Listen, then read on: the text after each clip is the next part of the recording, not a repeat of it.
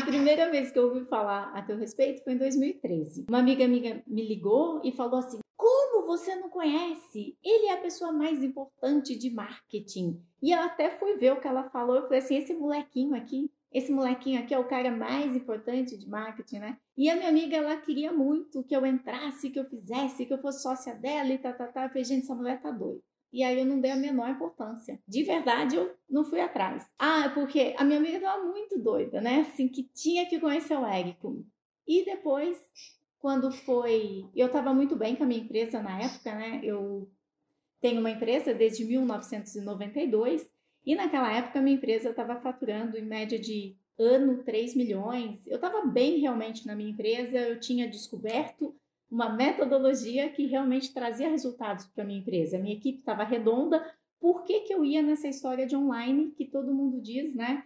É, dinheiro fácil na internet, então eu não conseguia perceber muito bem a diferença de uma coisa e da outra e não dei ouvidos.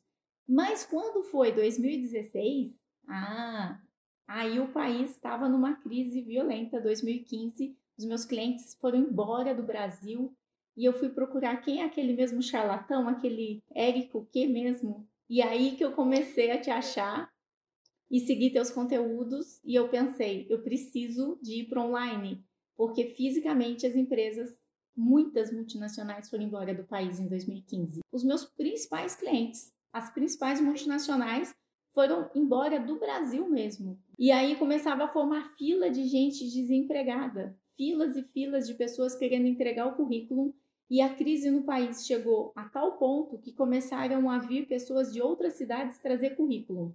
E eu não tinha emprego para oferecer para essas pessoas.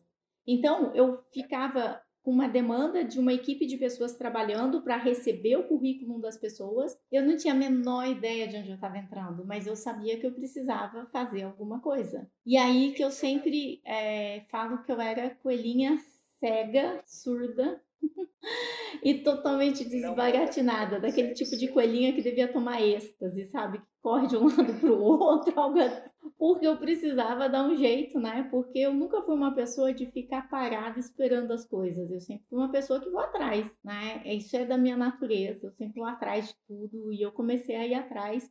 E aí eu comecei a te procurar.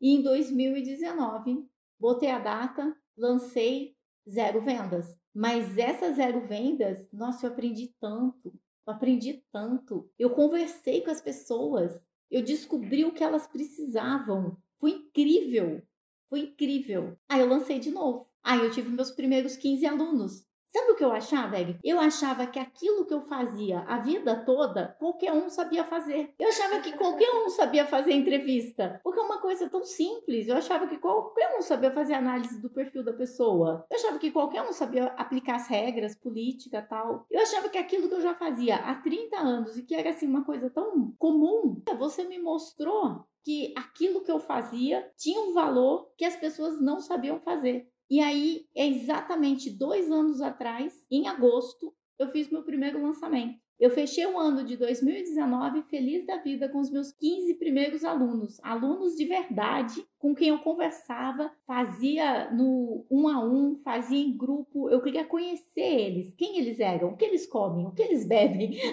né? como eles procriam. Globo Repórter. E foi aí que eu vim para o ano de 2020 onde eu fechei 300 alunos em pleno ano de pandemia. Meu 6 em 7, ele foi no meu sétimo lançamento, incluindo Olha, o meu lançamento falo. com zero vendas. Nesse meu sétimo lançamento, eu investi 37 mil em tráfego e voltou 108 mil. 37 em tráfego e voltou 108 mil. Depois disso, eu fiz mais 5. Já foram 6, 6 em 7 mas desses seis em sete, quatro deles, quatro deles foram seis em um. E eu tenho uma quantidade de depoimentos que as pessoas falam, Carmen, se eu não tivesse te conhecido, eu tinha fechado. E aí que eu comecei a entender o que estava acontecendo. Eu conseguia atingir pessoas em lugares inimagináveis que eu jamais atingiria numa consultoria presencial. São alunos tão incríveis, tão incríveis que, olha, é difícil até de falar as experiências que o mundo online me leva. Eu fiz uma live de mentoria 1147 com uma aluna, a Amanda, ela chorou muito nessa live.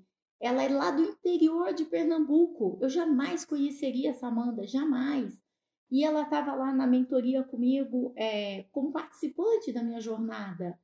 E ela contou do tio que roubou a mãe da pizzaria de mais de 50 anos, que eles iam fechar e tá, tá, tá.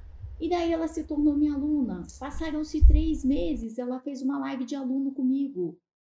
Ela que tinha apenas três empregados, estava com dez. Ela estava feliz, recomposta. E aí ela trouxe a mãezinha dela para a live e a mãezinha dela fez oi para mim. Gente, eu chorei horrores nessa live. Eu choro horrores nas lives. E essa mulher já estava querendo contratar mais duas pessoas. Em três meses, olha quantas famílias ela beneficiou. Cada história que eu escuto dos meus alunos e quando eles aplicaram aquilo que eu ensinei para eles e o retorno que eles tiveram, alunos que eu jamais conseguiria ter contato se não fosse no mundo online. Alunos que eles eram empresidiários e passaram a ser os diretores das suas empresas e passaram a dirigir a sua empresa.